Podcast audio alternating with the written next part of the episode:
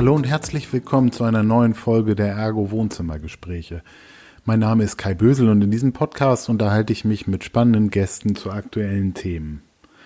Es geht aber nicht nur um Dinge, die sich jetzt durch die aktuelle Situation der Isolation ergeben, sondern wir beleuchten auch Themen, die danach äh, genauso relevant sind.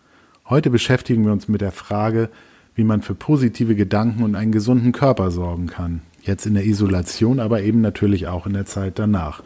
Denn viele Menschen sind grundsätzlich mit ihrer Konstitution, ihrer Fitness und Ausdauer eher unzufrieden, nehmen sich vor, etwas zu verändern und kriegen es dann am Ende doch nicht hin. Wir ernähren uns oft zu ungesund, bewegen uns zu wenig oder fühlen uns vielleicht auch wieder gerade jetzt gefangen, so im Spagat zwischen Job und Familie und Homeschooling und den besonderen Herausforderungen.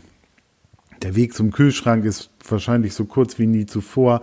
Alle Sportstätten haben geschlossen und der innere Schweinehund, der wird täglich größer. Wie starten wir also in ein bewussteres Leben mit positiven Gedanken, gesunder Ernährung und mehr Bewegung? Dazu wollen wir uns heute unterhalten.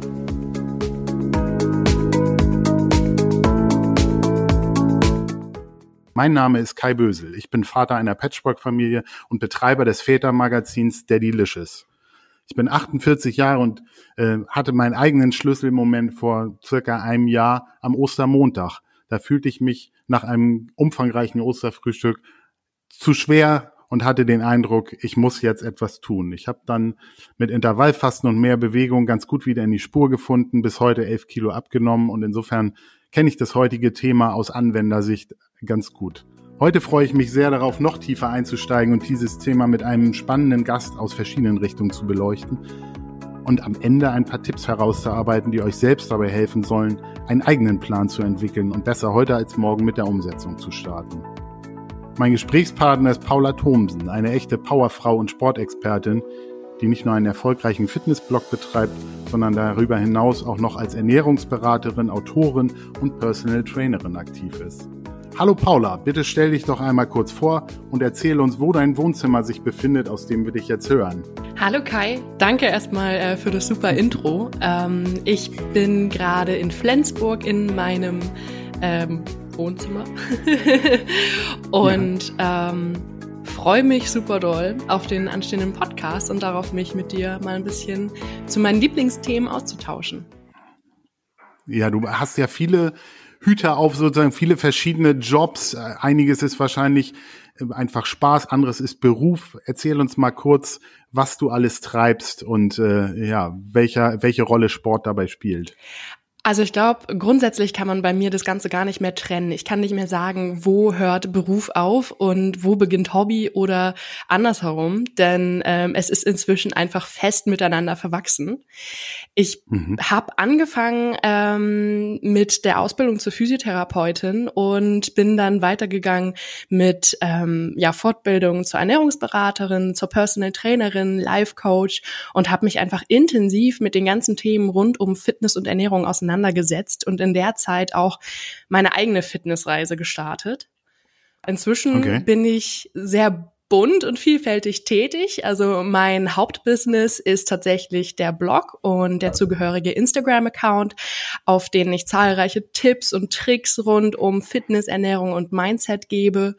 Und ähm, der kleinere Part ist der Verkauf meiner eigenen Bücher und noch ein kleinerer Part ist ähm, ja sind Online-Coachings und das Begleiten individuell und persönlich zugeschnitten meiner Klientinnen und Klienten. Okay. Dein Blog, der heißt ja Laufvernat. Kann man denn tatsächlich in Laufen vernarrt sein? Für viele ist es ja quasi eher ein Angang, äh, äh, sich hochzubewegen, Turnschuhe anzuziehen und eine Runde zu drehen. Bei dir scheint sich das äh, ja sehr verankert zu haben, so in dein eigenes Wohlgefühl. Wie vernaht bist du in das Thema? Ja, man kann äh, Lauffanat sein. Das erstmal, um deine erste Frage zu beantworten. Mhm.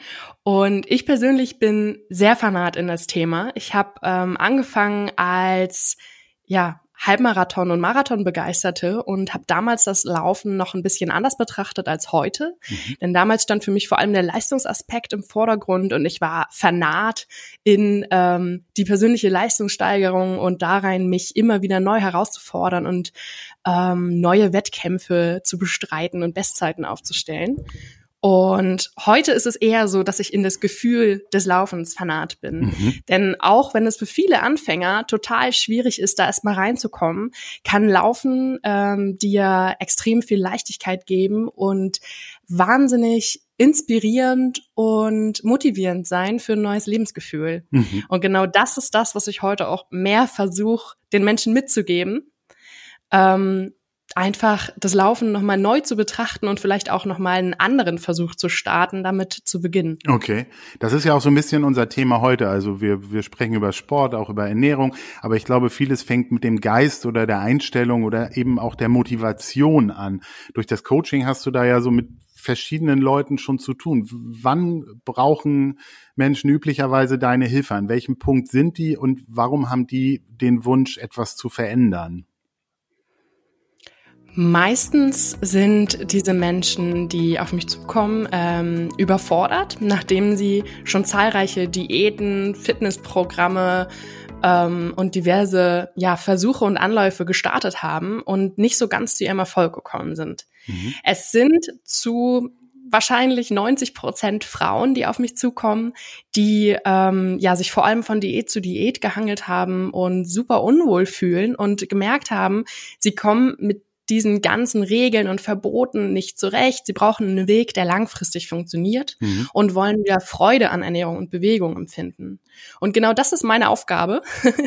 ähm, die Menschen dann dabei zu unterstützen, sinnvoll und fokussiert zu trainieren und gleichzeitig wieder Freude auch an, Be an Ernährung und Bewegung zu entwickeln. Mhm. Und ähm, diese Menschen brauchen meistens vor allem eine Veränderung des Mindsets und sekundär eine Veränderung ihrer Ernährungs- und Trainingsweise. Okay.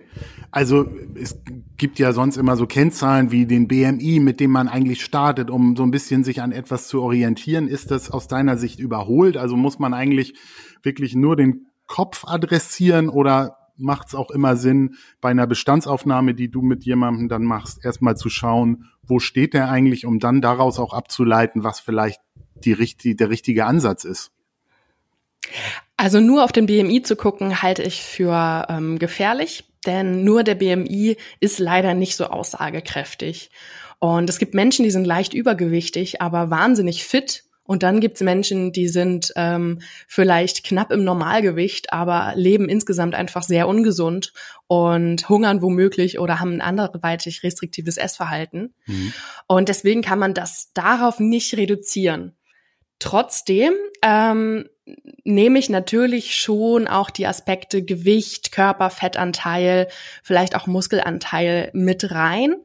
Ähm, aber ich mag lieber so ein bisschen einen ganzheitlicheren Weg. Also das heißt, wir gucken sowohl auf das persönliche Energielevel als auch auf Trainingsleistung, als auch auf ähm, so Fragen wie Umfänge, Gewicht, ähm, Formfotos und ähm, Fettmessung in Form von Kaliper oder mhm. ähnliches. Okay. So hat man dann einfach ein breiter aufgestelltes Bild und kann ähm, insgesamt einfach ein bisschen besser einschätzen, wo steht dieser Mensch eigentlich gerade und ist das Gewicht tatsächlich das größte Problem sozusagen mhm. oder geht es eigentlich um ganz andere Themen? Mhm.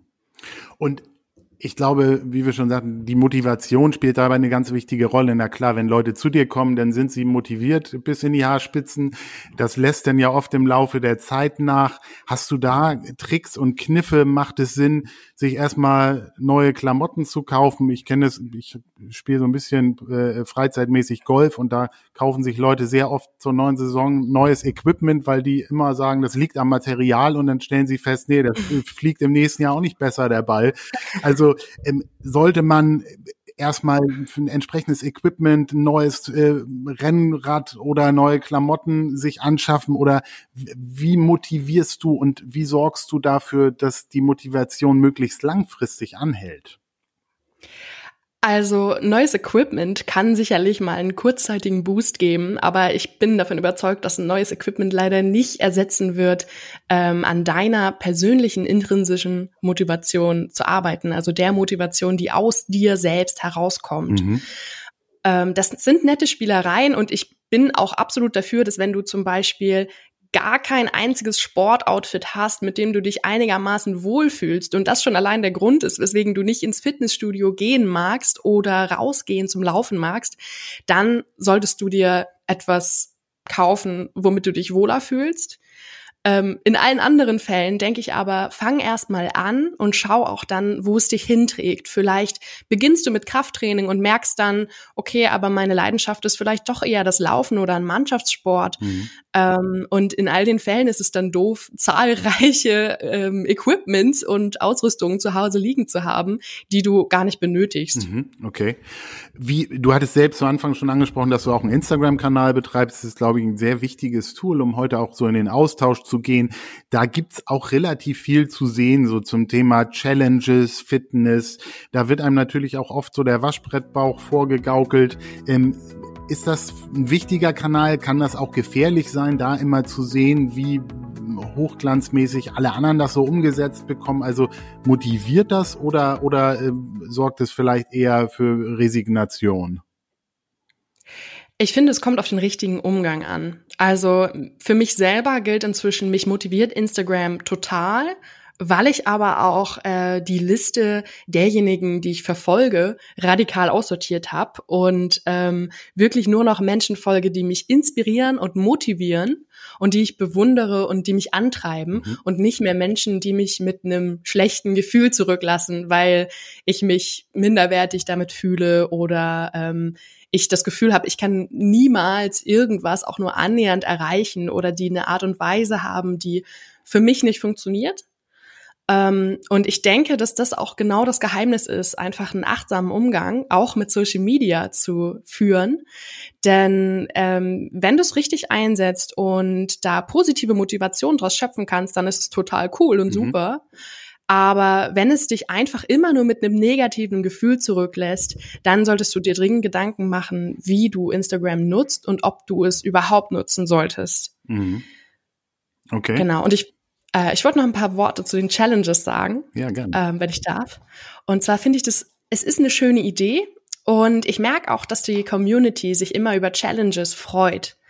Aber es gibt auch da Schwierigkeiten und zwar, dass einfach die meisten Challenges sind entweder nicht ganz zu Ende gedacht das heißt also, dass du ähm, womöglich sehr einseitig trainierst und ähm, dir vielleicht langfristig sogar eher schadest mit gewissen Challenges und die meistens auch gar nicht auf dich selber und deinen Leistungsstand gerade ausgelegt sind.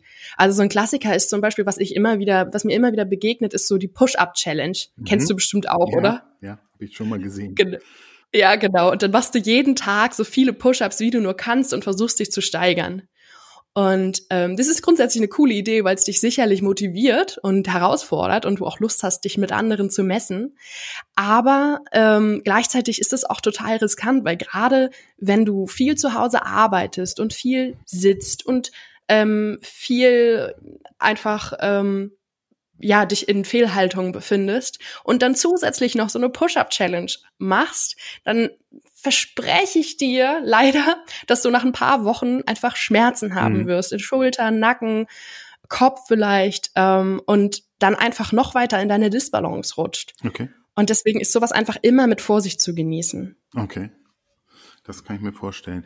Glaubst du denn, wir wollen jetzt nicht zu weit ausholen und da auch gar kein so gesellschaftliches Problem draus machen, aber ich habe schon den Eindruck, dass so die Lücke derer, die an Fitness und Bewegung Interesse haben, ähm, auf der einen Seite und auf der anderen Seite so ein bisschen diese Generation Fertiggericht ja immer größer wird. Also ähm, es wird ja gewarnt vor gesundheitlichen Konsequenzen auch in der Zukunft und so weiter. Siehst du das auch so? Also du bist ja eher auf der einen Seite und, und folgst diesen, äh, dem sportlichen Weg und kriegst ja wahrscheinlich auch mit, dass da viele Unternehmen entstehen, dass Apps äh, auf den Markt kommen und so weiter. Aber es gibt, glaube ich, immer noch auf der anderen Seite einen Großteil von Leuten, die einfach noch nicht den Hintern hochbekommen und äh, starten. Was, was kann man denen mit auf den Weg geben?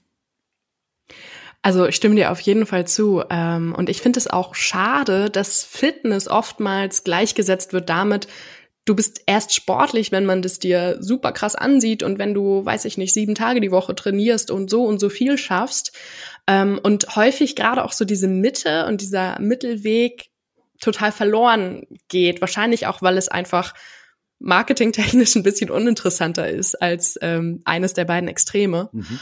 Und ähm, auch da gilt wieder jetzt für diejenigen, die Schwierigkeiten haben, sich überhaupt aufzuraffen, finde erstmal ähm, Menschen, die dich motivieren und inspirieren und mit denen du dich vielleicht auch ein Stück weit identifizieren kannst und beginn einfach langsam. Ich wiederhole mich da auch immer wieder und sag, vergleich dich nicht, weil wir haben alle auch mal irgendwann irgendwo angefangen. Mhm. Ähm, aber trotzdem, es ist einfach so wichtig, vergleich dich nicht. Denn wenn du dich vergleichst, du kannst, du kannst, also du wirst einfach immer dazu neigen, deine ähm, Schwächen mit den Stärken anderer zu vergleichen. Ja. Und deswegen fokussier dich auf dich und darauf, was du jetzt vielleicht gebrauchen könntest. Okay. Gut, kommen wir mal zu dem nächsten Punkt. Jetzt geht's so an die Umsetzung. Also wir sind jetzt motiviert, wir haben entschieden, es muss was passieren, so wie ich das im letzten Jahr für mich so auch entschieden habe. Ähm, wie fange ich dann an? Wie sieht so eine sportliche Woche zum Einstieg aus? Wahrscheinlich schaffe ich keine fünf Liegestütz, keine drei Kilometer Laufen am Stück. Ich glaube, man kann sicherlich zu Anfang auch viel falsch machen durch zu wenig oder zu viel oder falsches Dehnen. Also wie, wie starte ich, wenn ich jetzt entscheide, jetzt geht's los? Das kommt natürlich darauf an, wofür du dich entscheidest. Ähm, also grundsätzlich empfehle ich für Anfängerinnen und Anfänger erstmal zwei bis drei Einheiten pro Woche. Das ist ein realistisches Maß. Ähm, zweimal schafft eigentlich jeder und jede und dreimal ist so je nachdem. Mhm. Ähm, und nimm dir also erstmal vor, zwei bis dreimal pro Woche, tragst dir fest in deinen Kalender ein und hab ein Date mit dir selbst. Zu dem Zeitpunkt werde ich trainieren. Mhm. Und beim Laufen finde ich es relativ einfach. Ähm, da kannst du nämlich beginnen mit Gehintervallen. Also zum Beispiel fängst du an, du läufst eine Minute und gehst drei Minuten. Das machst du im Wechsel für insgesamt 25, 30 Minuten. Mhm. Und Schritt für Schritt kannst du dich ganz langsam steigern, dass du eben deine ähm, Laufminuten erhöhst und deine Gehminuten senkst. Wenn ähm, jetzt sich irgendjemand angesprochen fühlt, ich habe dazu auch einen Trainingsplan auf meinem Blog, also gerne mal einfach reinschauen. Ähm, das ist ganz praktisch für Anfängerinnen und Anfänger. Und ähm, beim Krafttraining ist mein Lieblingsrat, wenn du irgendwie kannst, hol dir eine professionelle Unterstützung. Mhm. Ich weiß, dass das finanziell nicht jedem möglich ist. Ähm, aber da gibt's ja auch wirklich viele unterschiedliche Möglichkeiten und Varianten. Im Zweifelsfall wirklich nur eine einzige Konsultation mal mit einem Personal Trainer, um zu schauen, wo stehe ich eigentlich und was brauche ich eigentlich persönlich für meinen Körper, um zu starten mhm. und wie führe ich die Übung richtig aus. Das geht auch online sehr gut inzwischen. Äh, also gerade jetzt in diesen Zeiten mit Social Distancing ist es kein Problem, ähm, sich da jemanden zu suchen und das online zu machen. Einfach um sicher zu sein und um vernünftig zu starten und ähm, von vornherein ja, einen sinnvollen Ansatz zu haben. Mhm. Da spielt wahrscheinlich dann meine eigene persönliche Zielsetzung auch eine Rolle. Also möchte ich mehr Ausdauer, möchte ich abnehmen, möchte ich Muskeln aufbauen und definierter werden und dann muss ich mir wahrscheinlich für, für mein Ziel dann die entsprechenden Sportmöglichkeiten zusammenstellen, oder? Auf jeden Fall. Also ich persönlich denke, mit einer Mischung aus irgendeinem Kraftsport und irgendeinem Ausdauersport bist du für fast jedes Ziel schon mal auf der sicheren Seite. Also sowohl jetzt für Selbstbewusstsein, mentale Fitness, ähm, Stressabbau, Herzgesundheit, als auch Optik und Muskeldefinition. Ähm, und ganz am Anfang ist es wahrscheinlich noch gar nicht so wichtig, was genau du machst, sondern eher, dass du was machst. Mhm. Und im Laufe der Zeit wird sich rauskristallisieren, was genau auch ähm, dir Freude bereitet mhm. und wo du auch langfristig dranbleiben magst. Also wenn du ganz neu bist, dann sei mutig und probier dich aus und ähm, schau auch, was gibt's vielleicht rechts und rechts und links so von den Möglichkeiten, die ich kenne. Mhm. Klar, das ist im Moment ein bisschen schwieriger, weil jetzt gerade sind wir wahrscheinlich fast alle auf ähm, Laufen und Home Fitness ähm, reduziert, aber in Zukunft wird es ja auch wieder mehr Angebote geben für mich ist das okay aktuell, weil ich bin überhaupt nicht der Typ fürs Fitnessstudio. Ich habe das noch mal ausprobiert vor einem Jahr und gemerkt, nee, das ist einfach nicht das Gerätetraining im Studio ist nicht meins und deshalb bin ich jetzt wir haben ein Rudergerät zu Hause, mit dem ich trainiere. Ich gehe ab und zu laufen und bin jetzt mit einer Fitness-App tatsächlich dran, zu Hause mein Training zu machen. Auch da habe ich mir verschiedene angeguckt und jetzt eine gefunden, wo jedes Training irgendwie abwechslungsreich äh, und anders ist. Und insofern hält es so für mich die Spannung und äh, ich bleib dran. Äh, es gibt ja aber auch wahnsinnig viele Trends äh, und und äh, von Yoga über Hyrox, Spinning, Zumba, also ständig gibt's neue Sportentwicklung. Sollte man das erstmal ausblenden und und seine eigenen Basics hinbekommen oder macht's vielleicht auch Sinn, sich gleich da so ein Stück weit mitreißen zu lassen von irgendeiner ganz modernen Sache? Es kommt darauf an. ähm, Eine diplomatische Antwort. ja, genau. Ich, äh, also es ist, es ist, es, es kommt wirklich darauf an, so ein Stück weit auch, was du für Voraussetzungen hast und vor allem, wie gut deine potenzielle Trainerin oder dein potenzieller Trainer ist. Ähm, es ist manchmal so, äh, gerade in so äh, fortgeschritteneren ähm, Sportarten wie jetzt zum Beispiel High Rocks oder High Intensity Training oder CrossFit oder Zumba oder sowas. Das ist teilweise das Training nicht ganz auf Anfängerinnen und Ab Anfänger äh, abgestimmt ist. Mhm. Und dann schadest du dir wahrscheinlich mehr selbst, als dass du wirklich Begeisterung dafür entfachen wirst und lange dran bleibst. Deswegen gerne mal ein Probetraining machen und das ausprobieren und ähm, vielleicht auch konkret mit den Trainerinnen und Trainern da sprechen, wie das für Anfänger geeignet ist. Und Ansonsten spricht nichts dagegen. Also solange du nicht als Anfänger direkt gepusht wirst, du musst auch schon 20 Liegestützen am Stück können und du musst auch 10 Minuten eine Springseil springen ohne Pause, ähm, ist alles cool und alles in Ordnung. Und dann im Endeffekt geht's dann nur darum, dass du dich damit wohlfühlst und es dir langfristig halt Freude bereitet. Okay. Und kommen wir nochmal wieder auf den Geist und die Motivation zurück. Hast du auch das Gefühl, wenn du deine Einheiten machst, dass du dadurch deinen Kopf irgendwo klar bekommst oder dass du Zeit hast für Gedanken. Bei mir ist es so, ich habe früher mal mit Musik trainiert und bin jetzt tatsächlich auf Podcasts geswitcht, weil ich bei so einer Laufrunde eben dann vielleicht eine Stunde Zeit habe und mir dann Podcasts anhöre und dann auch das Gefühl habe, ich, ich lerne sogar noch was dabei. Es gibt ja auch die, die völlig ohne Musik äh, trainieren und eher die Vögel zwitschern hören möchten. Also wie ist das bei dir? Hast du so den Eindruck, da auch viel Kraft für den Kopf draus zu ziehen? Wenn du mich so fragst, meine Hauptmotivation ist der Kopf. Also wirklich in okay für mich ist das ganze optische und die körperliche Fitness eher der positive Kollateralschaden. Ähm, und meine Hauptmotivation ist einfach, dass es mir Selbstbewusstsein gibt, dass es mich mental klärt, dass es meine Stimmung hebt und dass ich mich damit einfach rundum wohlfühle. Und ich glaube auch, dass das einfach eine sehr langfristige und gute Motivation ist und dass man ähm, extrem viel auch für seinen eigenen Geist durch Sport lernen und beeinflussen kann. Okay. Glaubst du, dass das übertragbar ist? Also kann es jedem so gehen wie dir, dass man, wenn man erstmal den Schalter umgelegt hat, dass man da so viel draus zieht? Oder hast du auch mit Menschen zu tun, wo es nicht irgendwann Klick macht und die doch immer wieder in alte Muster zurückfallen? Woran liegt das und wie kriegt man dann nochmal wieder die Kurve?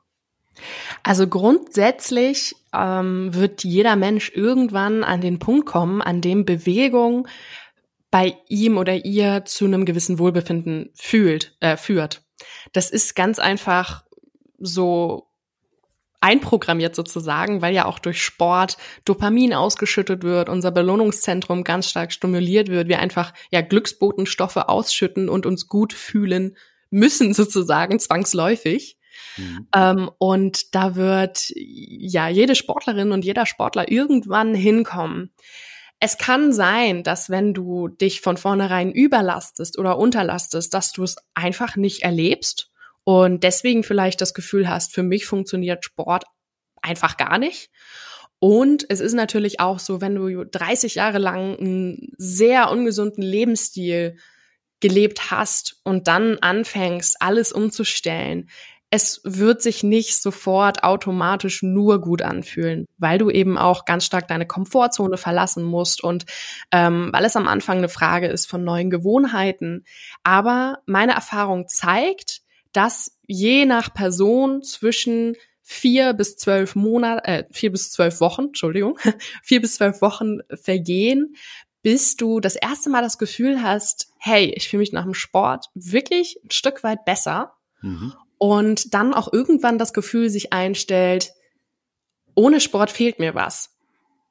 Und wie gesagt, wie lange das genau dauert, ist ähm, individuell und auch ein bisschen davon abhängig, wie aktiv du in deiner Kindheit, Jugend, in deinem vorherigen Leben warst. Aber grundsätzlich ist jeder Mensch dazu in der Lage, das irgendwann zu spüren. Okay. Ich kenne es von mir, dass man wenn man so mittendrin ist im Training, dann auch sich selbst fragt, wie konnte man überhaupt jemals so in diesen äh, anderen äh, äh, lahmen Rhythmus verfallen und äh, so ja eigentlich faul werden. Aber trotzdem heißt das nicht, dass das nicht drei Monate später genau wieder passiert. Da hat man vielleicht mal eine Woche durch Dienstreisen sein Training verpasst oder irgendwo äh, Stress gehabt oder familiär irgendwas äh, ist was los und auf einmal entfernt man sich wieder von diesem Rhythmus und dann ist es auch so einfach, es wieder komplett schleifen zu lassen. Also da spielt der Kopf auch ein Stück weit verrückt, habe ich den Eindruck, weil er, weil man eigentlich genau weiß, was einem gut tut und trotzdem äh, man wieder in alte Muster dann verfällt. Ne? Das, aber das scheint dir wahrscheinlich dann nicht zu gehen, weil du über diesen Punkt hinaus bist und auch sehr, sehr regelmäßig ja Sport betreibst, oder? Doch, ich kenne diesen Punkt auch. also natürlich kann das immer wieder passieren und Rückfälle gehören, glaube ich, bei egal welchem Prozess auch ein Stück weit dazu. Und ich habe auch Phasen, in denen ich einfach keine Lust habe zu trainieren oder ähm, wenn ich zum Beispiel eine Regenerationswoche einlege, also mal weniger intensiv trainiere oder gar nicht trainiere, dass es mir dann auch mitunter schwerfällt, wieder reinzukommen und ich mich bei den ersten ein, zwei Einheiten wirklich stark überwinden muss. Mhm. Ähm, aber ich glaube, dass es leichter wird. Je öfter du das machst, umso häufiger hast du eben auch so diesen Lerneffekt. Im Endeffekt tut's mir dann doch jedes Mal gut. Und ich, mhm. ich weiß, auch wenn jetzt die ersten ein, zwei, vielleicht auch drei Einheiten sich wieder schwer anfühlen, ich weiß einerseits, ich habe das schon mal geschafft und ich weiß andererseits, warum ich das tue. Und ich denke, da ist dann auch wieder die Frage nach einem starken Warum. Mhm. Okay. Vielleicht können wir unseren Hörern noch eine kleine Mohrrübe hinhängen und äh, na klar, äh, geht's um Fitness und um äh, Wohlfühlen, aber wahrscheinlich wirkt sich viel Bewegung auch auf andere Bereiche aus, wie man schläft besser, man hat bessere Laune, vielleicht weniger Kopfschmerzen oder äh, weniger Rückenprobleme. Kannst du da noch mal einmal kurz zu sagen, was deine Erfahrungen sind, also wo es noch überall sich niederschlägt, wenn man einfach etwas mehr auf sich achtet? Auf jeden Fall. Also ich glaube, es gibt fast keinen Lebensbereich, den es nicht beeinflussen kann. Ähm, Beispiel Schlafstörung. Gerade wenn man morgens trainiert, morgens draußen Sport äh, macht, ähm, schläft man deutlich besser. Dann auch äh, Rückenschmerzen. Ich selbst habe zwei Bandscheibenvorfälle und ich hatte auch schon viele Klientinnen und Patientinnen mit ähm, Bandscheibenvorfällen, Rückenschmerzen, auch mitunter chronisch. Das verbessert sich in allen Fällen, besonders durch Krafttraining und ähm, langfristigen Sport und mehr Bewegung im Alltag. Dann wirkt es sich auch einfach positiv auf viele Probleme der Psyche aus, auf ähm, deine persönliche Fähigkeit auch, dich herauszufordern und mit Problemen umzugehen, weil du einfach jeden Tag lernst, ähm, dich ein Stück weit zu disziplinieren und auch Dinge außerhalb deiner Komfortzone zu machen. Mhm. Und ähm, letztlich kann es selbst ja Beziehungen und äh, deinen Job positiv beeinflussen. Okay. So weit würdest du sagen, geht das? Ja, ich denke schon. Also es kommt natürlich total drauf an, aber ähm, grundsätzlich, wenn du eine bessere Stimmung hast, insgesamt ein bisschen ausgeglichener bist, dann ähm, bist du schon mal ein angenehmerer Mensch, auch für deine Mitmenschen. Und ich merke das zum Beispiel, wenn ich äh, Sport gemacht habe, dann verzeihe ich auch viel mehr Sachen und rege mich viel weniger über Kleinigkeiten auf, vermeintlich. Und ähm, auch im Job, es macht dich einfach ja widerstandsfähiger und es, es zeigt dir, wie du bestimmte Ziele erreichen kannst. Deswegen, also ich, ich sehe da gar keine Grenze, in welchem Bereich Sport dich nicht beeinflussen könnte.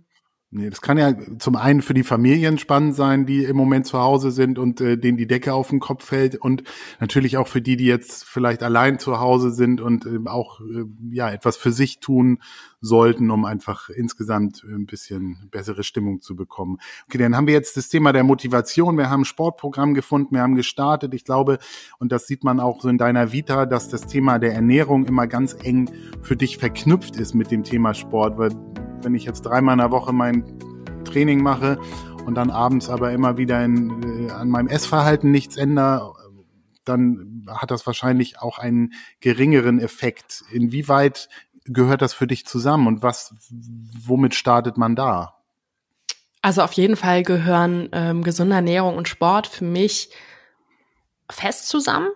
Ähm, es bedeutet nicht, dass du nicht auch eines von beiden zuerst angehen kannst oder äh, auch nur dich um einen Punkt äh, kümmern kannst, sondern es bedeutet einfach nur, dass sie sich perfekt ergänzen. Denn die richtige Ernährung bietet einfach Treibstoff für Körper und Geist. Und wenn ich von meinem Körper sportliche Leistung abverlange und möchte, dass er im Alltag mich äh, energiegeladen fühlen lässt, mich wohlfühlen lässt, dann muss ich ihm auch eine gewisse Basis dafür liefern in Form von gutem Essen. Mhm.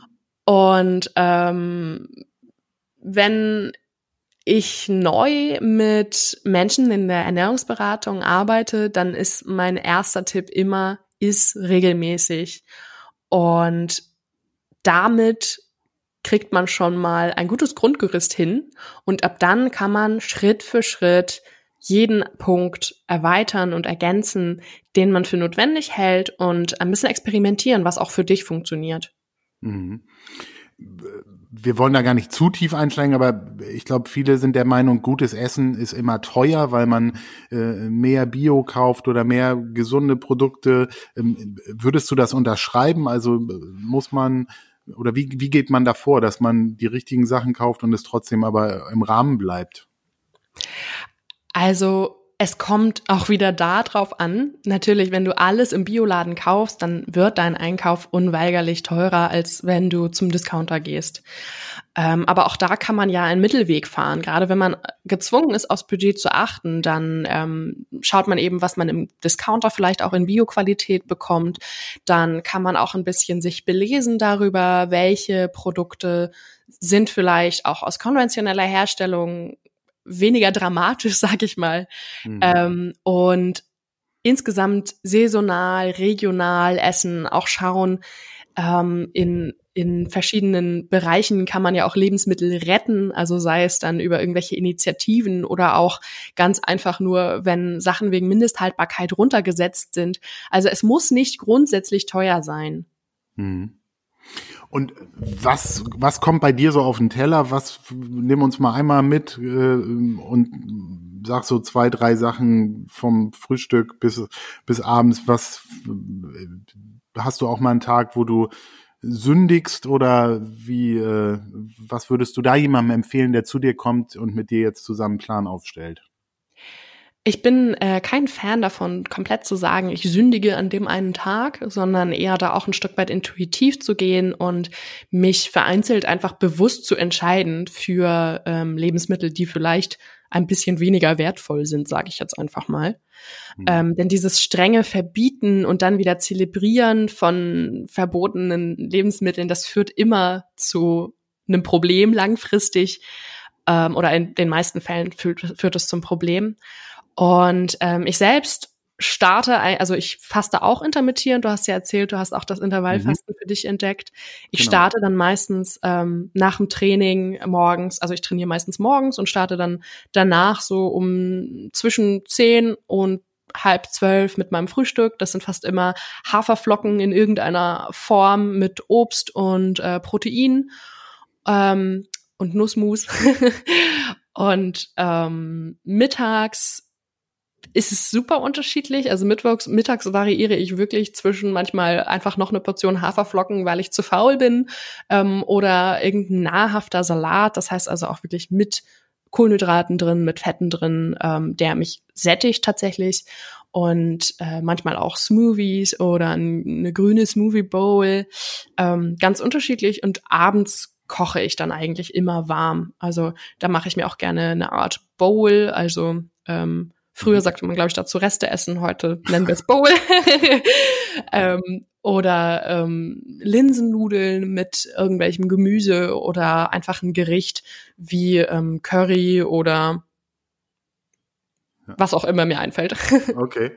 Ich habe da ja auch immer so ein bisschen die Kappe äh, über der Delicious als Papa drauf. Und äh, wir haben bei unserer Ta Tochter auch drauf geachtet, der gleich von Anfang an so eine Geschmackswelt äh, zu ermöglichen, weil unser Schlüsselmoment war irgendwann, dass wir so ein Gläschen, wie man sie eigentlich immer äh, im Laden kauft, äh, selbst probiert haben und überhaupt nicht rausfinden konnten, was da genau drin ist. Und äh, ab dann haben wir alles immer im Dampfgarer selbst äh, äh hergestellt, den Brei jeden Tag selbst frisch angemixt. Und heute probiert sie alles und isst alles und ich weiß nicht, ob es da einen Zusammenhang gibt, aber wir haben auch so den Eindruck, man muss den Kindern auch schon die bunte Geschmackswelt zeigen, weil es so einfach geworden ist über äh, Fertiggerichte oder auch äh, viele, viele ungesunde Sachen, so ja, Kinder schnell satt zu machen, ist es immer ein bisschen mehr Aufwand, sich selbst drum zu kümmern, aber ähm, auch das ist langfristig, glaube ich, einfach der bessere Weg, weil ich habe so ein bisschen Sorge vor dem, was auch so nachwachsende Generationen da noch vor der Brust haben, da so ihren Weg zu finden. Ich glaube, das wird einfach in Zukunft immer immer schwieriger. Ne? Auf jeden Fall. Und ich bin fest davon überzeugt, dass ihr eurer Tochter jetzt schon ähm, richtig gute Startmöglichkeiten mitgegeben habt. Denn es ist einfach für Menschen, das sehe ich auch immer wieder, ähm, dass ganz viele Verhaltensweisen auch bezüglich des Essens und der Bewegung in der Kindheit einfach schon festgelegt werden. Und wenn du deine gesamte Kindheit über lernst, ähm, Schokolade ist eine Belohnung, wenn es mir schlecht geht, oder wenn du jeden Morgen ähm, ungesund frühstückst und dich den ganzen Tag mit Süßigkeiten vollstopfst, dann hast du einfach eine andere Geschmacksentwicklung als ein Kind, was vielleicht von vornherein ähm, die ganze Vielfalt lernt. Also mhm. ich stelle mir das auch schwierig vor, da den richtigen Weg zu fahren, komplett ohne Verbote und dem Kind zu zeigen, das gibt's alles und mhm. natürlich darf es auch mal Schokolade und Kuchen essen, aber nicht im Übermaß. Aber es ist schön, wenn ihr dann ähm, so, so einen ausgewogenen so eine ausgewogene Herangehensweise gefunden habt. Ja, das hat tatsächlich ganz gut, ganz gut funktioniert. War vielleicht auch ein Learning nach den zwei größeren Kindern, wo das nicht ganz so gut geklappt hat, jetzt äh, das nochmal alles richtig zu machen. Aber das haben wir auf jeden Fall ganz, ganz gut hingekriegt. Okay, dann sind wir jetzt so langsam äh, mit unserer Reise durch. Also vielleicht können wir, um ein paar handfeste Tipps auch noch mitzugeben, da nochmal kurz äh, das ein Stück weit zusammenfassen. Also wir haben ja diesen, diese Bereiche Motivation, dann geht es um Sport und ein Stück weit Ernährung. Jetzt nehmen wir uns mal einen unserer Hörer und sagen so, der will jetzt heute anfangen, alles richtig zu machen. Vielleicht auch jemand, der gerade äh, durch die Isolation in, in, alleine zu Hause ist und jetzt das Gefühl hat, ich muss irgendwo positive Gedanken haben und mehr für mich tun. Lass uns da noch mal so kurz zusammenfassen, womit wir da starten können oder wie aus deiner Sicht der richtige Weg wäre? Also erstmal, alles wirst du nicht richtig machen. Schon gar nicht am Anfang, damit sich erstmal zu arrangieren, sondern erstmal irgendwo zu starten. Also so, ich ähm, bin kein Fan davon, radikal von heute auf morgen alles umzuschmeißen, sondern finde erstmal einen Punkt, an dem du beginnen kannst. Sei es, ich gehe von jetzt an äh, zweimal die Woche laufen oder ich mache von jetzt an zweimal die Woche ein Homeworkout oder ich frühstücke ab jetzt ein ausgewogenes Frühstück oder ich esse ab heute regelmäßig. Ähm, also wirklich erstmal einen Punkt nach dem anderen angehen, um dich auch nicht sofort zu überfordern. Mhm. Okay. Und dann, und in Richtung Sport, da hattest du ja schon gesagt, man muss erstmal gucken, was ist das Ziel, was passt dazu. Äh, bei mir war auch so ein Auslöser, ich habe mir so eine Smartwatch angeschafft. Ich glaube, Männer tracken irgendwie grundsätzlich gerne und messen. Äh, ich weiß nicht, ob das irgendwie einen Sinn hat, ist wahrscheinlich auch wieder eher eine Motivation, wenn man dann sieht, da ist richtig viel zusammengekommen. Ähm, aber ich glaube, so jeder muss für sich eben das Programm finden oder die, den Sport, ähm, der zu ihm passt, oder? Auf jeden Fall. Also äh, auch Smartwatches können total unterstützen, wenn sie dich motivieren und wenn sie ja dir einfach helfen, ein bisschen aktiver zu werden, weil für viele ist es auch schockierend, wenn sie das erste Mal eine Smartwatch tragen und sehen, ich bin heute nur 2000 Schritte gegangen und sollte eigentlich 10.000 gehen. Mhm. Ähm, und ähm, das geht aber auch da wieder darum, wie es sich auf dich persönlich auswirkt. Also ich habe zum Beispiel auch schon viele Frauen besonders wieder in den ähm, Coachings gehabt, die dann das einfach übertreiben und die dann ein super schlechtes Gewissen kriegen, wenn sie das mal einen Tag nicht schaffen oder das einfach versuchen, immer weiter exzessiv zu steigern. Und das ist natürlich auch nicht der Weg. Mhm. Ähm, aber grundsätzlich, ja, bleib neugierig, finde das, was dir vielleicht Spaß machen könnte und bleib einen Moment dran, bis du merkst, ob es dir Spaß macht oder nicht. Und ähm, experimentiere auch einfach, was für dich persönlich eben gut ist. Es gibt leider nicht nur diesen einen Weg, sondern es gibt zig verschiedene. Mhm. Okay. Und das Thema Ernährung, wie, wie kann man das angehen, wenn man jetzt sagt, ich will auch da etwas mehr auf mich achten? Was ist zum Thema Trinken? Wahrscheinlich empfiehlst du viel Wasser trinken. Das ist ja meist einer der Tipps, äh, die eigentlich schnell umzusetzen sind und den die meisten noch nicht richtig machen, oder? Was, was sind da so die, die Topics, an denen man sich orientieren kann? Ähm, grundsätzlich kannst du wie gesagt, erstmal damit starten, regelmäßig zu essen und bunter zu essen. Das bedeutet, viel Gemüse und Obst funktionieren für die meisten Menschen, ähm, viele Vollkornprodukte und Schritt für Schritt dann auch zu etablieren, wirklich zu jeder Mahlzeit ähm, eine Proteinquelle zu essen, eine Fettquelle zu essen, eine ausgewogene und sich da auch heranzutasten und herauszufinden, was funktioniert für mich. Natürlich, ausreichend trinken ist immer wichtig und äh, sollte auch Bestandteil einer jeden Ernährungsumstellung sein, womit ich auch dann bei dem wichtigsten Punkt bin, bevorzuge immer eine Ernährungsumstellung anstelle einer Diät. Also wenn du sowas mhm. beginnst, dann überleg dir, möchte ich das so vielleicht wirklich mein Leben lang durchziehen?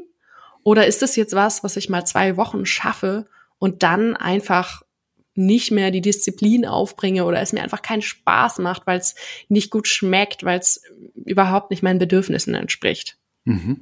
Okay. Super, vielen Dank für die Tipps. Ja, liebe Hörer, wir hoffen, dass euch diese Tipps helfen, auch einen eigenen Plan zu entwickeln und am besten lieber heute als morgen mit der Umsetzung zu starten. Denn wer Körper und Geist fit hält, der betreibt perfekte Prävention und schafft die Basis für ein langes und gesundes Leben. Und im Ernstfall hilft darüber hinaus eine Berufsunfähigkeitsversicherung, die dann greift, wenn der Job unter anderem aus gesundheitlichen Gründen nicht mehr ausgeübt werden kann. Die hilft bei Krankheit oder beim Unfall und schließt die Versorgungslücke und das für Angestellte und Selbstständige gleichermaßen. Mehr Infos zur Versicherungsleistung gibt's auf ergo.de und viele weitere hilfreiche Artikel, unter anderem auch von Paula und von mir, findet ihr auf dem Blog der Ergo unter blog-ergo.de sowie auf allen gängigen Social-Media-Kanälen. Wir hoffen, diese Folge hat euch Spaß gemacht. Wir freuen uns über Bewertungen und über eure Kommentare. Nächste Woche melden wir uns mit einem weiteren spannenden Thema und einem tollen Gesprächspartner. Lieben Dank an dich, Paula. Ich hoffe, es hat dir auch ein bisschen Spaß gemacht. Na, auf jeden Fall. Danke, Kai, für das tolle Interview. Passt alle weiter auf euch auf, bleibt gesund. Euer Kai.